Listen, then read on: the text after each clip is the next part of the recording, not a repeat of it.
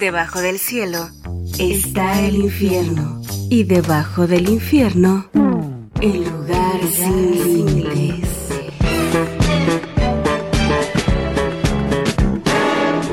El lugar sin límites. Sentadito aquí.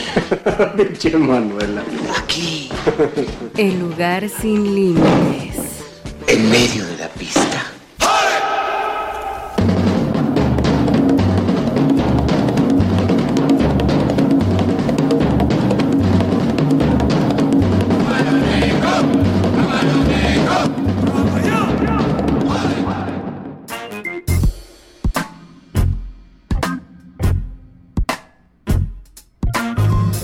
Estamos aquí otra semana en el lugar sin límites. Espero que no se hayan aburrido todavía de nuestras afables, de nuestras entretenidas conversaciones respecto a temas tan interesantes. Porque hoy les traemos un nuevo tema, un tema interesante. Un tema que aquí me sugirió mi compañero conductor de Lugar Sin Límites, Eben Gonzaga. Caí, amiga, ¿va? bueno, normalmente tratamos como de meternos también un poco en la dinámica de lo que sucede, pues, en las redes o lo que está en... Nos vale verga la calle, ¿verdad? Que pasa en las redes. ¿Qué pasa en la calle? Nada, güey. Dijera Manu Chao, no pasa nada.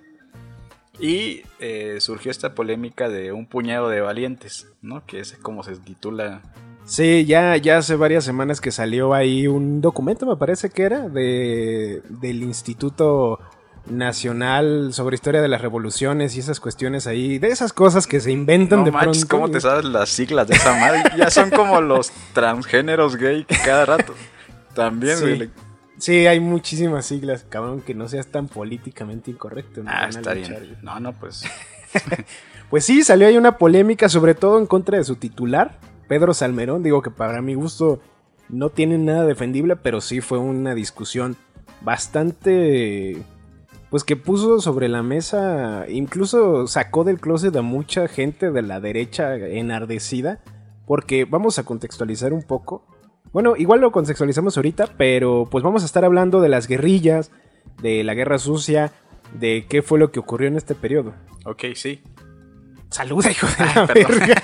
Y yo así de, sí, sí, sí, claro, por supuesto. No, Las pues horas que usted quiera, ¿verdad, señor presidente? No, pues un saludo a toda la banda que nos escucha, que obviamente no es nadie, ¿va? Pero tenemos que ser protocolarios. Sí, sabemos que nos escucha muy poca gente. Ojalá que estemos equivocados. Pero nos les agradecemos a los que estén aquí escuchándonos, que estén poniendo la atención ahí lo que estamos subiendo cada semana aquí en el lugar sin límites. Y pues también agradecerle a la gente que nos ha apoyado para poder- Claro, sí, porque estamos en una campaña para hacernos de, pues, equipo, fierros, que sonemos mejor, aunque no digamos nada, ¿va? Pero Sí, al menos que, que, lo- que las barbaridades que vayamos a decir suenen bien. exactamente, entonces, pues, hay varias bandas que, pues, ha donado cosas y... Sí, nos ha apoyado sobre todo económicamente y pues les agradecemos mucho también a esas personas que nos han apoyado porque pues digo, uno está pendejo pero también ha hecho cosas que le han ayudado para que los demás le ayuden. de- Digo, uno tiene dinero, pero para las caguas, ¿va? Pero para... De hecho, parte de ese recurso va para Claro. Nah, no es cierto, ¿eh? No es cierto. Valientes o cobardes, cómo entender la historia de México y su complejidad con las guerrillas.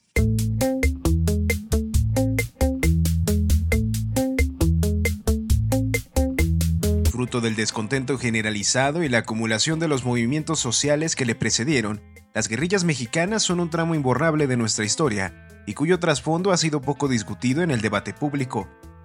Las guerrillas son parte de un periodo que se dejó en el olvido por los llamados gobiernos de transición y cuyo espíritu empalmaba poco con los ideales revolucionarios de quienes optaron por la vía armada en un periodo donde la dictadura perfecta del PRI ejercía un poder plenipotenciario similar al de las dictaduras en otras latitudes del continente. Jóvenes soñadores que buscaban una expresión que parecía más realista para cambiar el mundo en una época donde los gobiernos parecían inamovibles, fueron los que tomaron las armas y asaltaron el cielo en una violencia sin tregua que tuvo como respuesta los golpes del Estado. Secuestros, asaltos y actividades que aparecían en los periódicos de la época como criminales, los integrantes de las guerrillas fueron adquiriendo una mala imagen frente a la sociedad y sus interesados benefactores más allá de sus ideales políticos. Ahora, el debate regresó a la palestra pública luego de que Pedro Salmerón, en su calidad de funcionario público, dijera que los guerrilleros eran unos jóvenes valientes, y lo cual causó la indignación de los doñitos trajeados y las señoras copetonas que ven en Garza Sada el último mártir de una batalla ideológica. Tan alejados de aquellos conceptos que nutrió el marxismo en la guerrilla, donde parece que ya no hay ideologías, de la mano del sesudo análisis histórico de Ben Gonzaga, Jonathan Ávila y su bibliografía marxistoide, hoy hablaremos de las guerrillas en México para ver si llegamos hasta el lugar sin límites.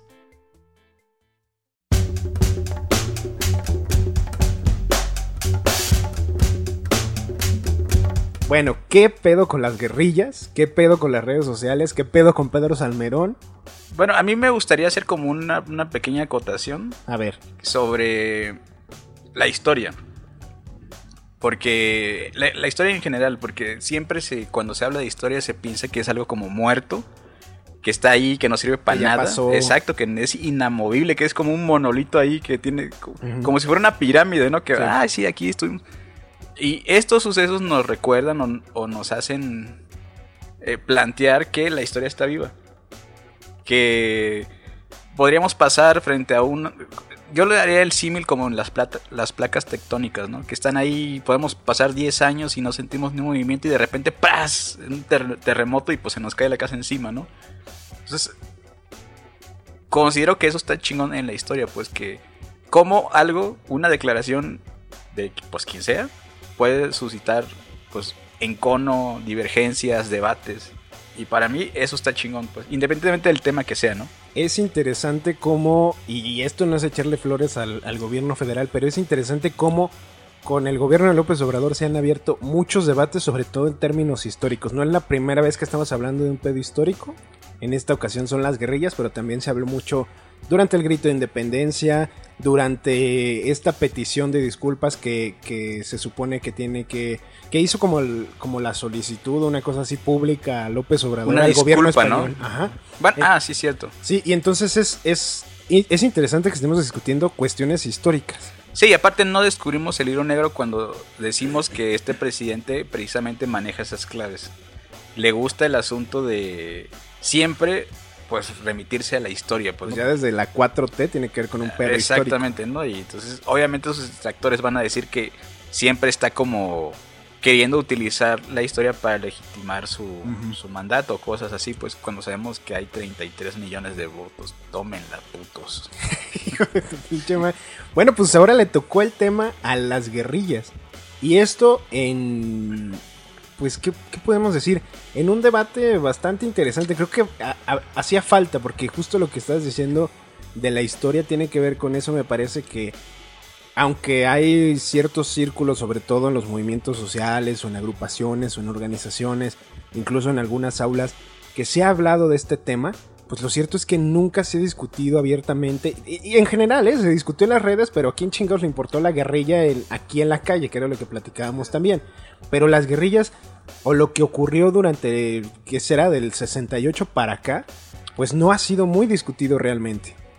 Sí, más, eh, sí ha habido como una especie de, pues eso, una ausencia de debate en torno a estos asuntos que fueron muy importantes, pues porque se habla de que, pues expertos han planteado de que, pues una parte de esa, de esos ríos que alimentan al triunfo de, Man- de Andrés Manuel López Obrador vienen, pues de, de ahí, pues, ¿no? De, de excomunistas, excombatientes, jaramillistas, eh, de Chihuahua, del Istmo, de muchas partes de- del país que eh, se forjaron en esos tiempos. Pues entonces, parte.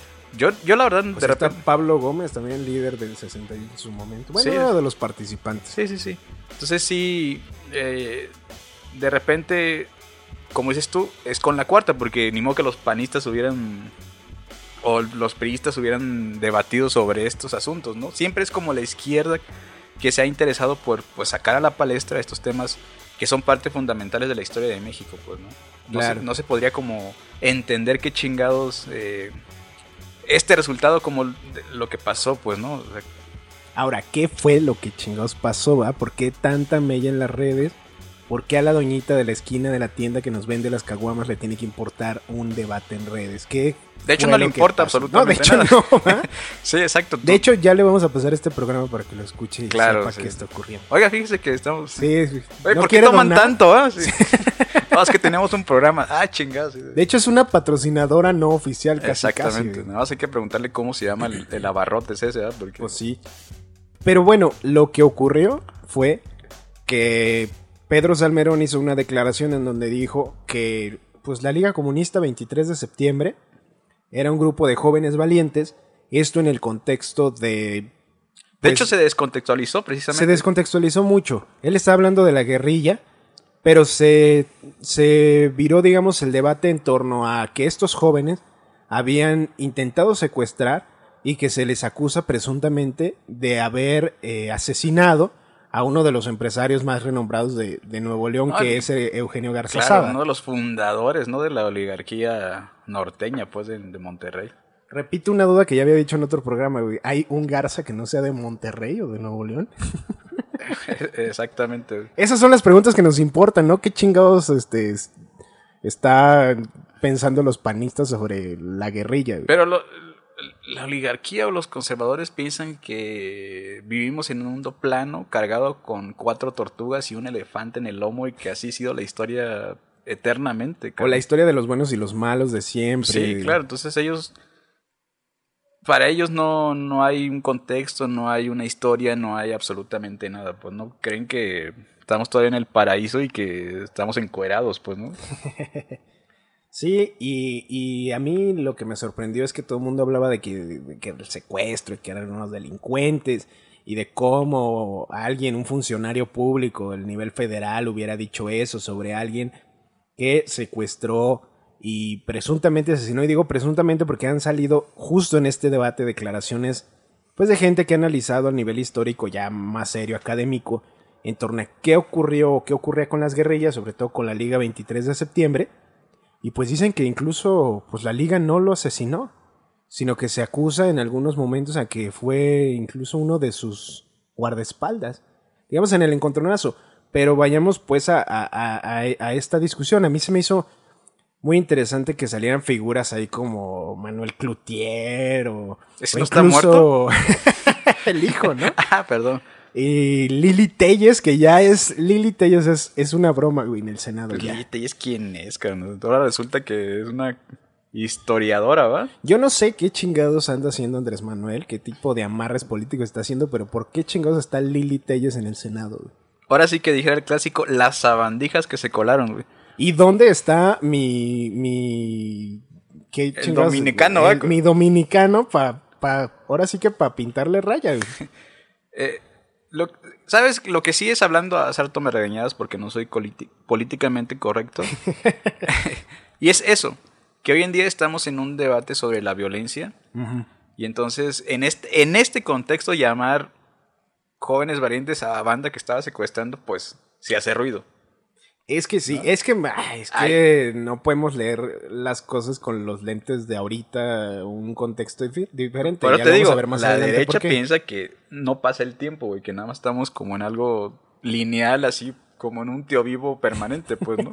Entonces, pues, en ese sentido dice, sí, no, pues, ¿cómo va a ser eso posible cuando, cuando hay tantos secuestros, asesinatos, en un entorno de violencia bien cabrón? Pero, pues, obviamente no tiene nada que ver la Liga 23 de septiembre con... O el secuestro de Garza Sada, que pues tampoco estamos diciendo que... Obviamente aquí te- en este programa tenemos una postura ideológica y política. claro, claro. Que Y- quede claro, ¿verdad? Pues sí. me ha quedado claro. pues sí. Pero. Y tampoco vamos a burlarnos, decir, ja, ja, ja, qué bueno que mataron a ese cabrón por burgués No, y lo que pues sea. no. No, tampoco. Pero sí había un contexto, pues, ¿no? Claro. Y Digo, yo sí pido muerte a la burguesía, pero no para reírme sobre la tumba de Garza Sada, pues tampoco no sé. Y no, bueno, y cuando uno se, se- se refiere a muerte a la burguesía es pues a que se termine el, el sistema. Capitalista. Exacto, sí, ¿no? sí, sí. No, es- estamos hablando de. No de cosas distintas, sino más bien de ya contextos y cuestiones sistemáticas distintas. Sí, y eso que yo tengo en mi locker una foto de mi Robespierre, ¿verdad? Como el meme de. ¿Cómo se llama este? De Te he fallado, mi Robespierre. ¿eh? Ah, de Dexter. Exactamente. Sí. Eh, ¿Cómo podríamos ir hilvanando esta historia de la guerrilla en México. Contextualizándola en un México que a partir de qué te gusta, el gobierno de, de Díaz Ordaz empieza una represión contra huelgas como los ferrocarrileros, eh, o incluso un poquito antes, al final de Alemán, Alemán, Sí. el asesinato de Jaramillo, eh, la huelga de los médicos, eh, Que era ahí López Mateos, ¿no? También. Sí. Sobre todo creo que era López Mateos, López Portillo, no sé. No, eso ya es más adelante, ¿no? Pero eh, Sí, lo que pasa es que de repente se piensa que los jóvenes leyeron el libro de eh, Guerra de Guerrillas del Che, y ya todos vámonos a hacernos guerrilleros sí, sí. nomás porque sí, ¿verdad? Sí. Pero no hay que recordar que el país había, eh, había tenido una serie de movimientos sociales de diferentes cuños y grupos que buscaban pues mejorías para sus gremios, pues los ferrocarrileros, los maestros, los médicos, mejores salarios, los campesinos, cabrón, no hay que olvidar la lucha por eh, mejores tierras, ¿no? El combate al latifundio. Y, y no hay que, bueno, ahorita ya estamos en el 2018, pero para ese entonces que te gusta, 1950, Sí. todavía está muy cerca la revolución. Sí. ¿no? Pero también ya había, digamos, un descontento a estos fundamentos de la revolución en donde se suponía que iba a haber justicia, Exacto, paz exacto, social, ¿no? Este discurso que sobre todo me recuerda Claro. a, a la ley de Herodes, ¿no? La película de Luis Estrada, Ni en más donde ni menos, se, sí. se- se dice, ya nos hizo justicia la revolución. Bueno, pues no les había hecho justicia a un chingo de personas y estaba acumulando esta olla express que explotó en mucho descontento social. Claro, y en Chihuahua sobre todo, que ahí va, va a haber, un- bueno, hay varios, ¿no? Pero Chihuahua es como un referente por el asalto al cuartel madera, Sí. ¿no? Entonces, y no es algo espontáneo. La lucha del, por tierra en Chihuahua tenía, pues, coño, desde la, desde la misma revolución mexicana. Sí, claro. ¿no? Y había triunfado supuestamente la revolución con los obregonistas y, había, y seguía existiendo un chingo de latifundios. Entonces, esos campesinos, sobre todo, buscaban, pues, oye, pues el reparto de tierra. Y Sí. gobiernos venían y gobiernos iban y no había... Había bandas de gatilleros que estaban al servicio de los caciques latifundistas que, pues, asesinaban a los... eh, parece que no ha pasado el tiempo, ¿eh? Pues es que ya desde el primer momento de la revolución, por ejemplo, ahora sí que los mandaron por un tubo a todas esas luchas, sobre todo rurales, o del campo, campesinos, indígenas, por ejemplo, Madero, casi casi que mandando a la chingada, por ejemplo, a los zapatistas. No- siempre estuvieron de acuerdo los zapatistas ya con Madero instalados en, instalado en el gobierno. Así es. Y ya desde entonces también había, digamos, estas diferencias en torno a, entonces, ¿por qué chingados estamos peleando? ¿no? Y las cosas se quedan como estaban. Sí, y, y el, pues el asunto es de esta primera generación que es muy famosa o muy como pues eh, icónica, que es la gente que asalta el cuartel Madera, pues que es, entre otros, pues hay muchos, pero los más sobresalientes es Arturo Gamis y el, el doctor Pablo Gómez, ¿no? Eh, no, No. no recuerdo si es, no es Pablo, pero sí es el doctor Gómez, ¿no? Creo que se apellida. Ahí, perdón por los datos, a veces nos cuatrapea. Ahora sí que no soy Google, ¿verdad? Sí. Y que al no encontrar precisamente... Porque se piensa que... Porque muchos dicen, no, pues ahora existen las elecciones y por qué no votaron y pidieron. No, pues es que antes buscaron todas las formas posibles de exigir un derecho, pues, ¿no? A final de cuentas...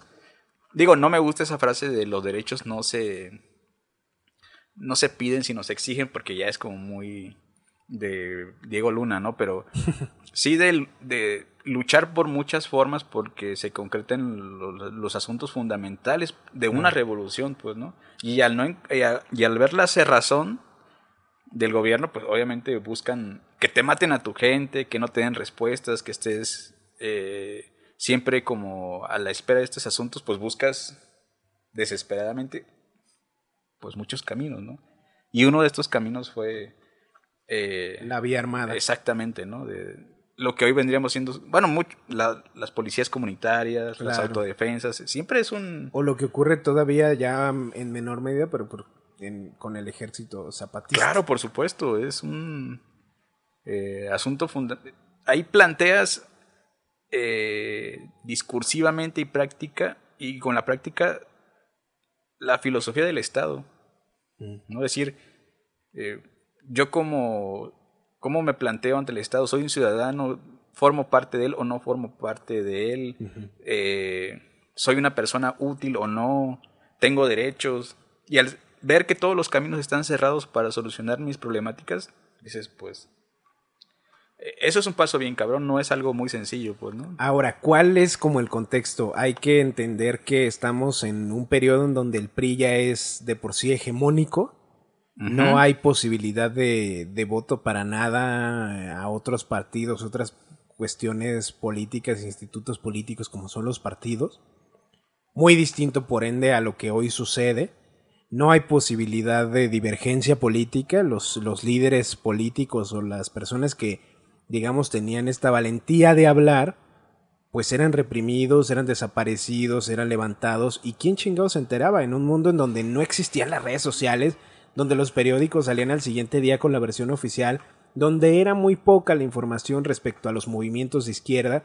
Los partidos de izquierda eran prohibidos en ese momento. Sí, hay que recordar que el Partido Comunista estaba proscrito, ¿no? Y además los partidos, a su vez, ya estaban de por sí desgastados, los partidos comunistas, socialistas, estaban desgastados también mucho por esta visión estalinista que se tenía o por esta, este dogmatismo que también imperaba en, en, esos momentos de Guerra Fría en donde pues la URSS estaba más preocupada por los balances geopolíticos, ¿no? En esta guerra contra el imperio norteamericano. O sus purgas, ¿no? Y había, claro, y las grandes purgas estalinistas que, que entonces ya también hablaban de un desgaste, había un movimiento social vivo distinto a los canales que se podían ofrecer y por supuesto la vía electoral no era una vía viable, porque ahí sí, ah, pues hay que recordar, hay gente que por costumbre vota al PRI más que por decisión política. ¿Y por qué? Porque siempre imperó un partido único. Y además era un partido único que, que reprimía otras expresiones políticas. Claro, y aparte también eh, de repente se romantiza. Sí había personajes muy eh, chingones o importantes en el Partido Comunista, pero también en su conjunto era una mamada, pues, ¿no? Pues eran una veintena de cabrones. Pues Tampoco era como las grandes masas Exactamente. los más famosos eh, pues eran artistas o intelectuales que realmente eh, estaban más preocupados por las luchas internas o eh, epistémicas sobre qué chingados tenía que ser el partido, pero no precisamente andar organizando. Que, sí lo sabía, pues, ¿no? Porque tampoco hay que como que desprestigiarlo así nada más porque sí. Entonces sucede lo del cuarto, lo del asalto, al, cuartel Madera, que pues termina en un que no fue la Liga Comunista, de hecho la Liga surge en función, digamos, mucho después y como un referente del asalto a Cuartel Madera que fue el 23 de, de septiembre. Sí, sí, sí. No, fue mucho más, o sea. No, no, no, o sea, fue un 23 de septiembre el intento del asalto. Sí falla el asalto al cuartel Madera y después la liga en, en recuerdo, en honor, a esa lucha, pone, usa, usa, ese nombre. E, es que aparte de esta historia, como había salido a cuentagotas, no había como planteado... O sea, ¿quién cuenta esta historia de la guerrilla? Muchas veces son los, los mismos sobrevivientes. Claro. ¿No? Los personajes que pues llegaron como pudieron a una actividad política. Ciertos periodistas que iban sacando notas porque pues el Estado era represivo en muchas formas, pues entonces no había como un... O sea, toda esta parte de los, sobre todo vamos a suponer de los, del asalto al cuartel Madera hasta el término de la, de la guerra sucia, era como un rompecabezas. Había salido un librito por aquí de testimonios, otro por allá, cosas que se contaban, ciertas vías o canales muy por abajo del agua se relacionaban, pero pues básicamente no había nada, cabrón. Entonces, eh, sí es cierto que todavía falta como un, chingo de estudios para medio entender este asunto de las guerrillas, ¿no? Y por eso también está chingón este debate para que... O una divulgación social más amplia, porque también documentos o bibliografía la hay, pero, pero también son como tesis, sesudas, libros enormes. Creo que por, por, ejemplo, ahí se rescata algo que salió en el canal 44, que era una serie documental ah, pues, sobre las guerrillas, de hecho. Sobre la liga aquí en Guadanatos, ¿no? Porque también Guadalajara fue un punto ahí interesante de confluencia de muchas personas que también algunas fueron a, dar a la liga comunista o eh, también a otras guerrillas. Claro. ¿Sabes qué eso nos, eh, se nos estaba pasando? Jaramillo. Jaramillo es de los últimos zapatistas. ¿No? Del ejército, del, del- de, vaya, de Zapata, pues, ¿no? Que todavía tenía movimientos eh, colectivos, armados, y que con el presidente se tenían acuerdos y de repente es asesinado con toda su familia por el ejército, pues, ¿no? Entonces también ese es otro punto para, ahora sí que otro granito para, para el saco, ¿no?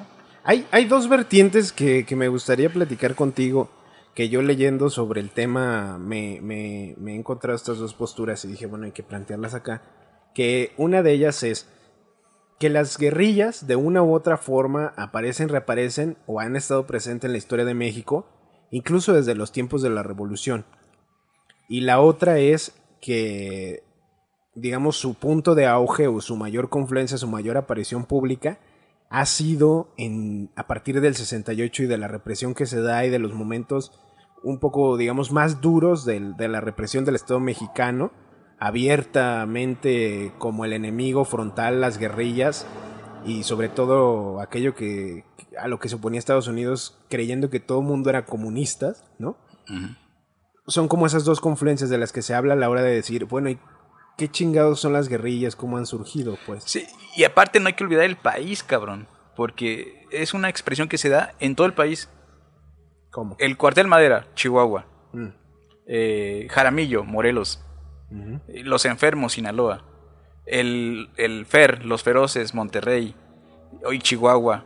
Lucio Cabañas y eh, la Asociación Cívica Guerrerense Guerrero.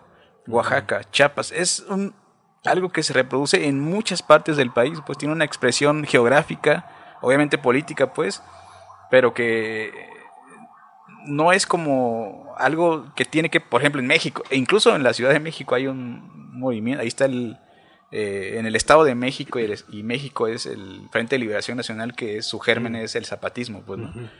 Entonces sí hay una, eh, un contexto y un tiempo que implica todo el país, ¿no? Es, es algo, es algo que está un- como una constante y como dices tú, el, quizá lo que va a aglutinar la guerrilla, ah, eh, sobre todo la 23 de septiembre, es el 68. Y Claro. el halconazo. los movimientos estudiantiles y obreros que en ese momento empezaron a, sobre todo, a tomar fuerza en contra de, digamos, del Estado, que en ese entonces lo representaba Díaz Ordaz. Y sobre todo las escuelas. Las escuelas normales, los tecnológicos, las universidades públicas, ¿no? Porque esa es otra cosa que se empezó como a, a- a malinterpretar con las declaraciones de Salmerón, que no solamente es un puñado de valientes, sino de estudiantes, Claro. ¿no? De clase media que tienen oportunidades de estudiar, pero también... Alguno. Sí, y muchos campesinos. Sí, claro. ¿no? Porque no hay que olvidar, por ejemplo, de hecho, incluso, pues sus grandes errores, porque también hay que señalarlos, es que no todos eh, tenían las mismas ideas. Sí, no, no. Hay que recordar que si alguien se opuso o no se unió a la Liga Comunista 22 de septiembre fue la- el Partido de los Pobres, por sus diferencias ideológicas, Sí. ¿no? Mientras que la mayoría de la Liga eran, pues, comunistas, lectores de Marx, de... más intelectualmente, podríamos decir, acabados. Homero no es comunista. Exactamente. Pues con, con Lucio no. Lucio, a pesar de que es un egresado de las normales, eh, pues creía en Dios y, la gente que lo retrata, pues, y que se ha tenido acceso a entrevistas, dice, no, pues ese güey rezaba o cosas así, ¿no? Él hablaba de pobrismo. ¿no? Mientras los otros hablaban de marxismo, Ya. ¿no? Él decía, los pobres, con... Sí, No. había una divergencia ahí de, de ideas políticas también entre los mismos movimientos, pues. Y en ese sentido, pues como recapitulando, es eh, las luchas por la tierra, eh, los sindicatos ferrocarrileros, los maestros, los hospitales, Jaramillo, los médicos eh, y el 68, ¿no? Que ahí es como otro golpe eh, y halconazo. Claro. Y a partir de ahí todas las vías democráticas se cierran, o políticas pues, y pues se, em- se empieza a, a replegarse el movimiento, no decir, bueno, ¿qué vamos a hacer? Y lo geográfico, Chihuahua, Monterrey, Sonora, Sinaloa, el Estado de México, Guerrero, hasta Oaxaca. Guadalajara. güey. Hasta Guadalajara. ¿Cómo la, la, la impia Guadalajara también participó en, en estos menesteres. Es que siempre ha sido como el pedo dual ahí de, aunque ha tenido una sociedad muy conservadora, y creo que no es la única ciudad, ocurre mucho en muchas ciudades, y aunque se tenga pues una postura muy conservadora o de derecha o la preponderancia, la opinión de los empresarios, pues claro que siempre va a haber movimientos sociales y un descontento social que se refleja en las luchas estudiantiles, que era la que también reflejaba, o sea, las escuelas en, en, en muchos temas pues también se vieron involucradas en eso. Y hay estudiantes que, vinieron aquí a la Universidad de Guadalajara, que aunque fueran de otros estados, sobre todo del norte, que saliendo de aquí de la escuela se fueron justamente a las guerrillas a, otras partes de, del estado, porque también, aunque Guadalajara, digamos, haya sido el epicentro de estas personas que decidieron irse a los movimientos armados, pues en realidad eh, los focos estaban en otras partes.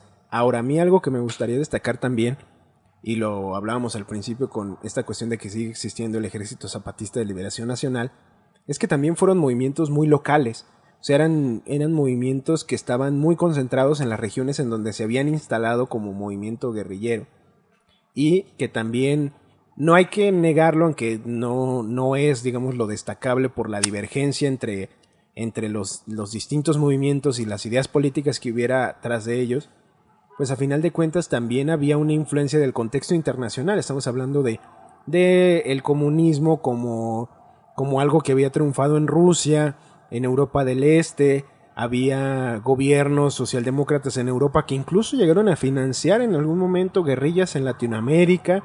Estaban las guerrillas latinoamericanas. Estaba Cuba. Estaba Cuba. Que era el paradigma, aunque, aunque, aunque, eso yo creo que lo teníamos que tomar en el siguiente en el siguiente bloque, porque también Cuba contribuyó mucho al silencio respecto a lo que ocurría en el interior de México. Te lo dejo para el siguiente bloque. Pero, pues estaba, digamos, toda esta influencia internacional donde la lucha armada era una vía viable, se veía como algo viable. El Frente Sandinista de Liberación Nacional, el Frente Marabundo Martí, los montoneros, después, ¿no? los tupamaros. Eh, sí, sí, sí, digamos, sí, sí, es cierto pero de los tupamaros, los montoneros en Argentina, es decir, movimientos sociales, grupos políticos con una ideología muy latente, porque también hay que hablar de eso, ya a estas alturas no se entiende la discusión respecto a las ideologías, porque se cree que actualmente no existen ideologías, ¿no? Pues Y por ende se piensa que las ideologías son la cosa más estúpida del mundo, cuando en realidad en su momento, digamos históricamente, o en ese contexto en el que se vivían las guerrillas, pues era algo relevante, tener una ideología clara respecto de, pues, cuál es mi pinche sentido en la vida y por qué me voy a involucrar en un movimiento social y sobre todo en un movimiento armado. Y en ese sentido que tú hablas sobre que eran movimientos locales, eso busca la liga. La liga es... ¿Qué busca? Pues articular. Ok. Es, se forma por muchos grupos en todo el país y llega a tener un chingo de, militantes, por así decirlo. No, claro, no, porque... 500 en todo el país. Bueno, sí. se habla más se o menos. Se habla, ¿no? Ahí están un poco medio confusos las cantidades, pero... Tampoco somos el INEGI. el INEGI de las guerrillas, ¿no? pero de 300 a 400 combatientes, pues, entre hombres y mujeres, que eso es como... Pues, puta, ya es...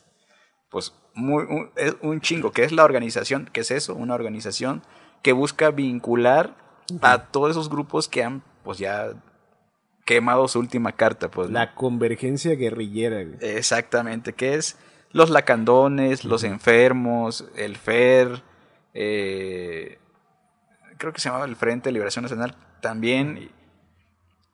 El Ejército de Liberación El Ejército de Liberación Nacional. Y buscan precisamente articular una lucha que está dispersa en todo el país para pues formar la Liga 23 de septiembre, que como dices tú, pues es la más eh, numerosa, ¿no? Y esa es precisamente otra historia, pues, ¿no? Y esa es parte finalmente de la historia de México que no se ha discutido, que no se ni siquiera nosotros le hemos podido hablar lo suficiente, pero es parte de eso, pues de que siempre existieron, bueno, no siempre, a ver, recapitulo más bien, rearon ahí el, argumento. Pues han existido movimientos guerrilleros, sobre todo a partir de la revolución, su auge en el 68, como ya decía, pero finalmente ahí estuvieron, o sea, fueron, fueron esas personas que bajo una idea de qué debía ser el cambio social, bajo una idea de qué podemos hacer en términos políticos para incidir, pues ellos fueron los que decidieron la vía armada y también en algún punto han reflexionado, o sea, lo que, lo que decías al principio, ahora sabemos las historias de las guerrillas, de esos movimientos, sobre todo porque son sus propios integrantes y sobrevivientes los que la han construido poco a poco. Incluso las investigaciones sesudas, históricas, académicas, pues se han nutrido justamente de esos relatos orales. De la historia oral, exacto. Claro, ¿no? Entonces, nos queda mucho por observar, pero a final de cuentas es parte de la historia y es parte de un punto que no podemos seguir analizando con los mismos ojos. No podemos decir, esos delincuentes, secuestradores. También había un sentido político del secuestro. Porque el secuestro de Garzazada y el secuestro, ya me acordé porque lo revisé en la bibliografía. En Google, ¿verdad? en Wikipedia. Lo ahorita, sí. Sí, lo, estaba googleando. Última actualización de Wikipedia, Garzazada. hubo un intento, no, no hubo un intento. Hubo un secuestro de un cónsul aquí en Guadalajara. Sí, así es. Eh, en donde lo que se pedía, y, lo, y se intentó también con Garzazada, era la liberación de decenas de presos políticos. Ese era el sentido de los secuestros, porque también hubo secuestros, hubo también asaltos, por ejemplo. No, pues tenían que hacerse de varo, pues, ¿no? Claro, entonces, pues eran otros tiempos, no era así como ahorita abro mi página de crowdfunding, a ver si me financia Soros, de mi guerrilla, pues no, o sea. Vendo un cuadro. no offense, ¿verdad? Sí, eran esos contextos, pues. Por eso, la, yo creo, yo creo, no, no, no, no me voy a poner ahí a defender a Salmerón, pero yo creo que en eso se, circunscribe, digamos, las, el, mote o, digamos, la declaración de que eran un grupo de jóvenes valientes, porque a final de cuentas, pues quién chingado se va a ir a las armas ahorita. Ya hay una diferencia abismal entre las, digamos, las herramientas políticas que uno puede tener a la mano y hay una apertura, una cierta... Y ni así, cabrón. Ni así. Pero, pues era muy diferente, era la opción en ese momento, una de las opciones más viables. ¿Cómo chingado estaba el país para que fuera la opción viable? Claro, y, ahorita regresando un poco a lo que decías sobre quién ha construido esta historia en rompecabezas, los periodistas, ¿no? Que analizan, que se han metido a los archivos de la Dirección General de Seguridad, del Ejército, hablan de documentos que no dicen nada. Son documentos en su mayoría tachados y que en su origen es una fuente que ejecuta un burócrata. Claro, no es el análisis respecto al movimiento. Tú vas a los archivos y dices, no más, de, la, de las de las inmensas fojas que hay, la mayoría está tachada y que no dice nada, ¿no? Y la otra te dice que, no sé, se movió a tal dirección, iba a tal lugar. Es más bien como, como hablar de los modus operandi de los, de los integrantes de estas guerrillas, pero no tal cual te hablaban de cuál era el sentido político. Pues, y es curioso que, por ejemplo, los que se han dedicado a desentrañar o analizar las fuentes dicen, nuestras fuentes principalmente es la historia oral o la prensa sensacionalista, ¿no? El alarma, porque los asesinatos o la detención de estos guerrilleros no salían en una prensa normal, sino en lo que hoy vendría siendo el metro. Sí, sí, sí. Es decir, y era, banda de asaltantes fueron detenidos. Guerrilleros, así de... Delincuentes. Exactamente, ¿no? Que se, eh, ponen en peligro la paz social y ese, ese asunto discursivo, ¿no? Entonces es curioso, pues, ¿no? De que no hay. Eh, más bien que las fuentes que se utilizan para reconstruir toda esta parte de nuestra historia, pues varía o viene de fuentes muy sui generis, podríamos decir, ¿no? Ahora, a la gente que le interesa este tema es, está bien interesante el Colegio de México o sus investigadores, y creo que algunos de otras universidades, no estoy seguro, subieron todos los archivos de la Dirección Federal de Seguridad sobre el sobre los 70 los 60 cuando se, seguía a estos guerrilleros, a estos integrantes de los grupos eh, movilizados, a Internet, a una plataforma que de hecho no está ni siquiera en el país, la puedes consultar en Internet, pero digamos el, el, la caja en donde está electrónicamente todo eso no está en el país, porque también se tiene como este temor a que se desaparezcan todos esos archivos y tú puedes ver de forma abierta justo lo que tú decías, un chingo de fojas tachadas, pero a final de cuentas también ahí está ese archivo que se puede revisar con fotografías, con, con un montón de cosas, análisis históricos ya más académicos también, para saber qué fue lo que, ha, qué fue lo que ocurrió en ese momento y también cómo entenderlo ahora. Y aparte, hay que recordar que también se creó todo un mecanismo del Estado para hacer una guerra. Eh, que ahí está el debate también, que si es de baja intensidad, que si es sucia, o que algunos dicen, no, no es sucia, es de baja intensidad. Y hay conceptos, ¿no? Que habría que, pues, ahora sí que definir bien, pero que era clandestina a final de cuentas. La guerrilla no es un asunto nuevo en Latinoamérica, tampoco lo es en México donde existen más o menos en forma constante desde la Revolución de 1910, con periodos de interrupción o latencia, para luego reaparecer con inusitada fuerza en periodos críticos del país.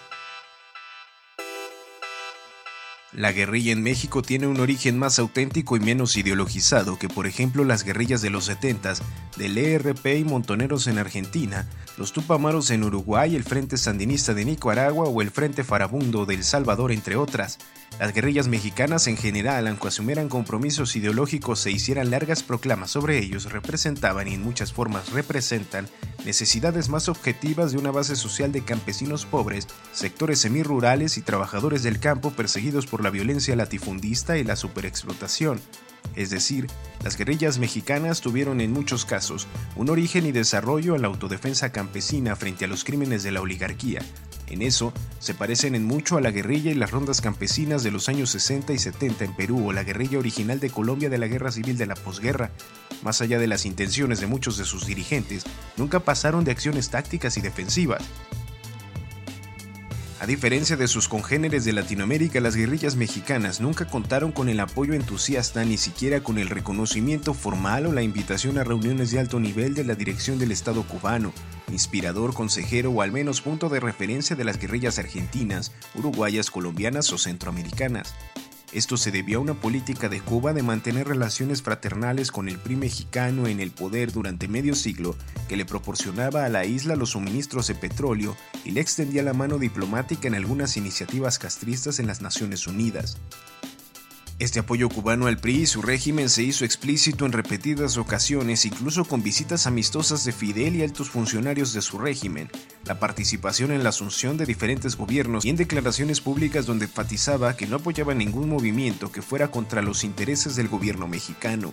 La razón de ser de las guerrillas mexicanas está presente pero son circunstanciales y circunscriptos.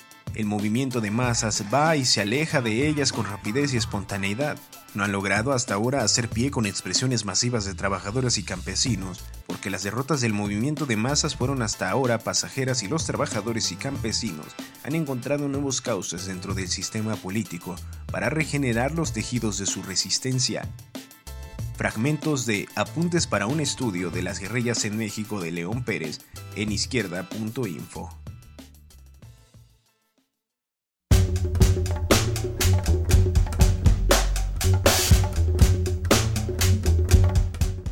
Ahora, una de las partes también muy interesantes respecto a lo que ocurrió en esos momentos es la guerra sucia, o lo que ya se conoce como la guerra sucia, que era en todo caso pues la represión, digamos es el mote publicitario o más coloquial como se conoce a esa época, pero era la represión.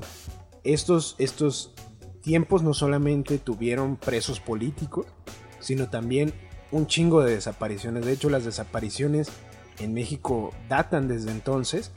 La gente que se había movilizado lo hace desde entonces. Las madres que se fueron a plantar ahí en la catedral para exigir la aparición de sus hijos, porque había un contexto más político, más ideológico respecto al Estado mexicano desapareciendo personas por sus creencias políticas, que era consecuencia de estos movimientos guerrilleros también. Sí, son importantes las nomenclaturas al respecto, ¿no? Porque, de hecho, se dice que México es... Eh, de aquí se crea toda una escuela para la represión sudamericana, ¿no? Fabricio en su libro de Un hombre de confianza dice de que aquí exportamos esto de tirar gente al mar. Ya, sí, sí, sí, en helicóptero. Exactamente. Todas estas torturas de meter ratas en las vaginas de las guerrilleras, de o los eh, los testimonios de esta, no recuerdo el nombre de esta, esta señora que pues que estaba embarazada, la que mm. recibió el perdón por parte del... Ah, ya, no me acuerdo de su nombre. Perdón por el... Pero que también ella narra unas cosas terribles, pues, ¿no? como aquí se... Ya hay toda una escuela que dicen los que saben que es alimentada por la CIA, por esta lucha internacional contra el comunismo, de romper eh, humanamente a todas las personas que... eh, porque muchos, las críticas en redes hoy, hoy en día era decir, pues claro, era una guerra, ¿cómo no van a... ¿Cómo el Estado iba a permitir que, que lucharan? Que se rompiera Exact- la paz social, Exactamente, el ¿no? control. Eh, pero no, o sea, no, una cosa es una... La declaras. Tenemos un enemigo y vamos a actuar, y, pero se crea un grupo especial para por abajo romper. Incluso infil- infiltrado. Claro, tú... Ahorita podemos... Bueno, yo no sé si ahorita, pues no, yo creo que nunca. Vamos a suponer que... No, bueno, perdón, es que no sé cómo ponerlo en, eh, en un plano conceptual, pero estamos en un estado, pues. Entonces el Estado en una guerra tiene que presentar a sus, a, a- a sus oponentes a un juicio. Sí. ¿no? Si hay un todo un sistema judicial que te permite a ti como enemigo del Estado ser presentado ante un juez y pues detenerte. Pero no torturarte, causarte daño, someterte human, hasta lo, lo más ínfimo que es absolutamente nada. Pues para quebrarte, pues, ¿no? Entonces, eso es como lo que no se ha entendido todavía hasta ahorita, pues. De decir, sí eran enemigos del Estado, por supuesto, porque pues, querían un cambio radical, pero no por ello, pues, se podría permitir cualquier atrocidad, pues. Y ahora estaba esta onda de la infiltración y me acuerdo mucho también de una parte que narra Fabricio en un libro, ahorita me dirás tú cuál, de este El general. militar claro. que termina infiltrándose. De hecho, él, Él habla dice de cómo es Que un- incluso el Madera ya está el, infiltrado, el ¿no? asalto al cuartel Madera Sí. justamente falla porque está infiltrado el Estado mexicano ahí y lo que buscan es que no se lleve a cabo. No, y por bueno, eso es que- es una de las lecturas que Ya se viéndolo tiene. así, el cuartel Madera no debió haber sucedido, ¿no? Porque aparte creo que ese día de, de 20 no llegaron 10 y, dijimos, y dijeron, Claro. pues vamos a darle. Y según Fabricio cuenta que pues que les vendieron armas que ni servían y cosas así, ¿no? Que y se crea esa famosa frase que cuando pues fracasa y que muchos caen muertos, que el general que mantenía el cuartel los entierra en una cuneta y señala esas frases famosas de querían tierra, pues hártense, ¿no? Cuando les está echando la palada de tierra encima de los de los caídos, pues. ¿no? Irónicamente, luego ese general se pierde Ajá. y con una nota en donde le declara la guerra al Estado mexicano. Después de haberle servido mucho tiempo, ¿no? Es el mismo que, que conoce a Fidel, que Sí. lo contrata en las películas. Bueno, no lo, Lo contratan como doble en, en las películas, ¿no? películas y siempre está como de manera ahí fantasmal, ¿no? Recorriendo estos pasillos clandestinos, ¿no? Claro, y a diferencia, y era lo que intentaba decirte el- en el bloque anterior, de lo que ocurría en otras guerrillas en América Latina, también mucho de lo que ocurrió aquí en México fue, o más bien algo importante de lo que ocurrió con respecto a lo que ocurrió aquí en México fue el silencio de la Cuba comunista recién, no, no tan recién llegada, pero casi recién llegada, No, es al de poder, acuerdos políticos bien cabrones, acuerdos ¿no? políticos muy importantes. Sí, sí recibió algunos, pero como ya ex- eh, exiliados, pero digo, siempre se ha criticado a Fidel como un gran maestro en la política, pues, ¿no? Eh, pero discursivamente se planteaba que quería, pues, mantenerse al margen, cuando México era su gran aliado, ¿no? Entonces, Porque además México lo apoyaba mucho Claro. en la ONU y en, y es que en esta, estos es que- escenarios. es- esta bipolaridad mexicana, ¿no? De Echeverría que se creía un presidente de izquierda que recibía a los comunistas o exiliados de muchas partes, pero aquí pues les daba con todo, pues, ¿no? Claro, sí, porque aquí se recibió también mucho a los exiliados chilenos, los chilenos, a los Argentinos, argentinos, a los cubanos. Brasil- bueno, no sé si a los brasileños, pero sobre todo a los chilenos y argentinos que salieron huyendo de las dictaduras de Pinochet y, y del proceso, ay, no me acuerdo cómo se llama el proceso en Argentina, pero justamente estas dictaduras, pues los exiliados cayeron aquí y lo que ocurría al final de cuentas era que el Estado estaba reprimiendo justamente a los que en el interior se oponían al Estado. La y Fidel La famosísima frase de oscuridad del... ¿Cómo es? El candil Ah, de la calle, candil de oscuridad en la sí, sí, casa, sí, ¿no? sí, sí. Eh, eh, exactamente. Y se dice que Fidel era muy amigo de Fernando Gutiérrez No, Barrios, pues, el director de la Dirección De Federal de, pellizco y Seguridad. nalgada, cabrón. Todos los puros que les llegaban a las haciendas veracruzanas de, Gutiérrez varios eran, siempre los presumía, ¿no? De, pues aquí me mandó a mi amigo Fidel estos puros que él fuma y cosas. Claro. Entonces sí había ahí como una... Como esas pequeñas historias negras, ¿no? De los claroscuros de los personajes, ¿no? Mientras... O por ejemplo, ¿mm? Como, como... Pues, ¿quién no iba a tener en, en los años 70 una figura de Fidel Castro en su cuarto pegado con ideas que te creías, que tú creías cambiar el mundo? O tenías la del Che o la de Fidel, ¿no? tu playerita del Che, ¿verdad? Exactamente, mientras que él, pues, pactaba con los torturadores, ¿no? También. Claro, eh, eh, Fidel Castro, ¿no? Y que incluso, por ejemplo, se, se vinieron a practicar, bueno, no se vinieron, estaban aquí en México antes de, de llevar a cabo la, la, la En las- guerrilla sí, para la Revolución Cubana. Y terminaron aprendiendo tiro en un campo que pertenecía a, Carlos Han González. ¿no? El gran cacique priista, ¿no? Gobernador del Estado de México. Así es, de la famosa frase de eh, un Un, pobre, un, un pobre político, político, es un político pobre, ¿no? No ¿o no? sé. un político pobre es un pobre político, ¿eso dijiste? Son- nunca se nos dan las frases priistas. o la de un árbol que da moras es ¿qué? No, la, moral, es, un árbol que, da moras. Sí, no, pues somos De hecho tengo con- una plantada aquí y allá. Al menos hay moral en esta casa. Esos son los claroscuros del Estado y- frente a, a este contexto que hemos venido hablando de las guerrillas. Y incluso los mismos integrantes de las guerrillas hablan de sus errores, pues, ¿no? Sus testimonios hablan de que ellos pensaban de que porque ya te levantabas en armas al siguiente día ya toda la multitud iba a decir, sí, vamos a apoyarlos y el pueblo va a estar con nosotros cuando casi casi como lo que sucede en las redes, ¿verdad? Te metes a Twitter y es un desmadre y vas con la doña y no sabe, está viendo la Rosa de Guadalupe o, o vas con el Nintendero y está viendo el fútbol y dice, ¿qué? No, ah, sí, no, nada, no, o sea, no... ¿Qué es la liga? ¿va? ¿Qué es eso? ¿La liga de fuera o qué? sí, pues sí, o sea, ¿qué? La Champions, ¿verdad? Ándale. Entonces- sí, no, no es un debate también tan amplio como uno quisiera en realidad.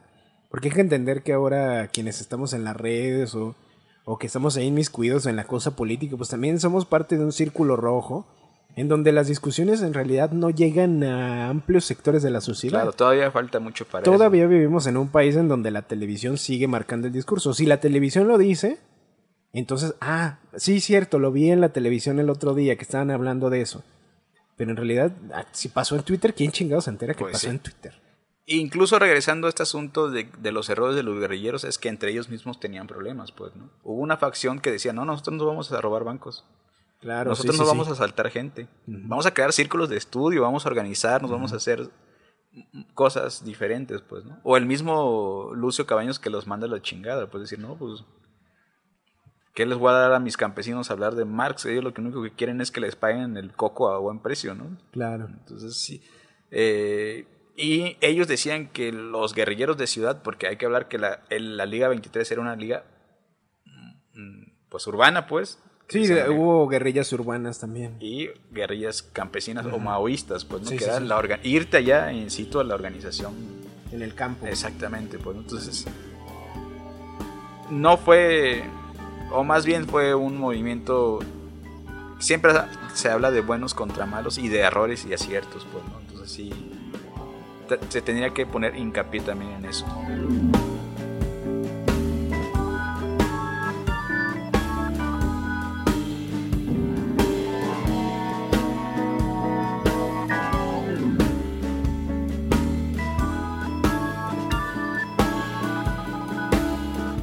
Y bueno, pues ya para cerrar, ¿con qué nos quedamos? Nunca llegamos a ningún pinche Nada, punto. ¿va? ni Siento que no hemos dicho nada, digamos concreto, pero a final de cuentas, pues la discusión está ahí. Qué bueno que se hable de estas cosas, qué bueno que estemos hablando. Bueno, en lo personal, tú y yo siempre hemos hablado de estas cosas, pero qué bueno que la discusión, al menos en redes, nos lleve a hablar de, de este debate. Que la gente ahora sí que se ponga a leer No, y aparte, sí, yo creo que sí fue muy importante. y ya no sigan a Lili Tello.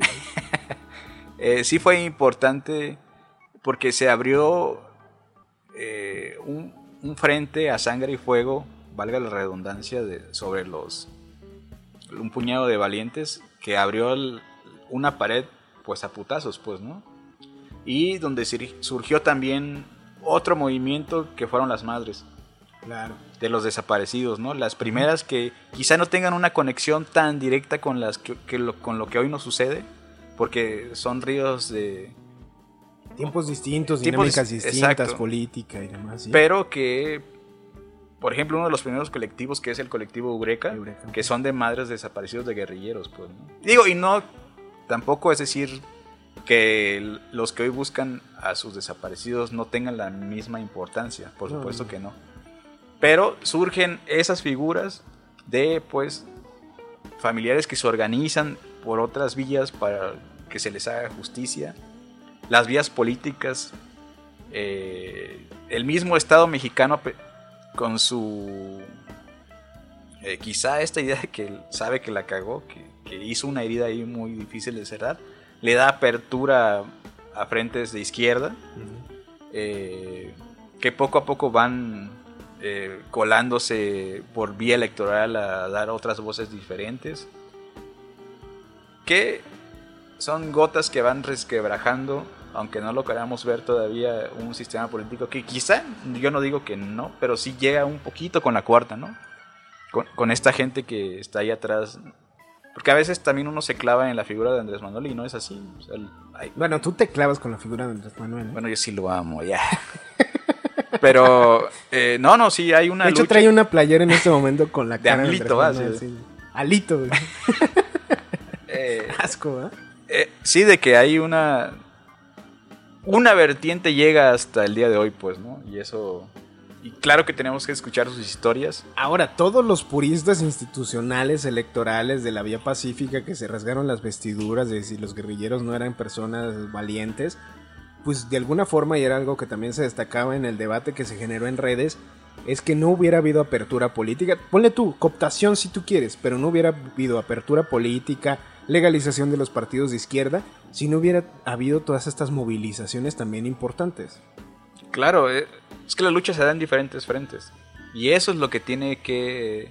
eh, a veces nos falta visión para eso. Creemos que nuestra lucha, la que hacemos particularmente, es la chida. No, esta es. Y siempre estamos como, fulano hizo esto, ah, es un pendejo. Bueno, es que en este programa uh, sí tenemos la razón. bueno, claro, esos son unos pendejos, ¿no? Por eso somos unos pendejos. Exactamente. Pero sí, o sea, todo el mundo cree que su lucha es la chida, pues, ¿no? Y que con ella... Y es el, el- como la gran... Cuando a veces no tenemos ni puta idea No, pues, de la otra parte. la gran crítica a la izquierda que se fractura es que siempre es la idea que ellos traen es como la chida, pues, ¿no? Y, las guerrillas en su momento fueron una respuesta también a esa fractura, Pues digamos, claro, sí. esa vertiente de, a ver, no estamos logrando nada con la vía que está tomando la izquierda en este momento, abramos otra que era la armada. Así es. Bueno, pues habrá que analizar más respecto a lo que sucedió en ese momento. Yo diría, no hay que rasgarnos las vestiduras solamente con la versión de que un grupo de guerrilleros mató a Garza Sada. Yo creo que hay distintas versiones de la, de la historia, depende de quién la cuente, porque también mucho de lo que se habló en su momento, o mucho de lo que se ha hablado respecto a Garza Sada, yo me acuerdo de una columna de Aristegui en Reforma, me parece, hablando de Garza Sada, pero no habla para nada de quiénes eran estas personas, de quiénes eran las guerrillas, por qué las guerrillas. O quién No. era mismo Garza Sada, ¿no? Que fundó un grupo fascista en Nuevo León que se llamaban las Camisas Doradas y que pertenecía a una élite eh, sea, eh, empresarial, ¿no? Que con tintes posfascistas, pues, ¿no? Claro, y, y un sentido político de las tácticas que se utilizaron, entonces... Y hoy en día todavía hay más de 20 grupos guerrilleros en activo. Está la el, el Ejército Zapatista de Liberación Nacional, quizá no tanto como guerrilleros Cherán, pero también han creado como una policía comunitaria. Sí, sigue Hay habiendo movimientos ajá, hay armados muchas policías comunitarias en. Guerrero o en Michoacán. Sí. Entonces, no está descartada siempre. En un contexto violento en el que vivimos, pues nos para la ceja, pero existe, pues, ¿no? Claro, y, y esa vertiente eh, por lo menos seguirá existiendo y no podemos negarla y no podemos decir así a rajatabla como la derecha quiere que todos son delincuentes nomás porque utilizan la violencia. Ahora sí que el primero que utiliza la violencia es justamente el Estado. Pero él sí tiene derecho allá. A la verga Max Weber. Eh. bueno, pues les agradecemos que nos hayan escuchado en este programa. Ya seguiremos aquí diciendo más diatribas. Por ahora, pues muchas gracias. Yo soy Jonathan Ávila. Ben Gonzaga. y nos escuchamos en el siguiente lugar sin límites. El silencio de monte preparando un adiós. La palabra que se dirá,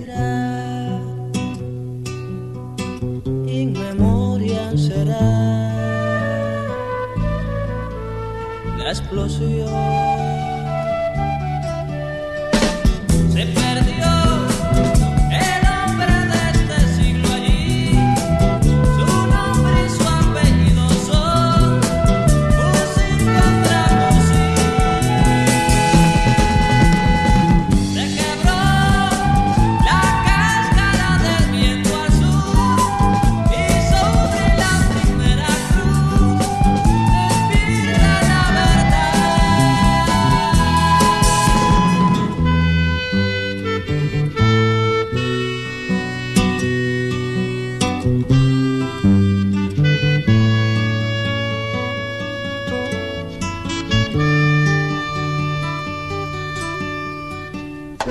todo.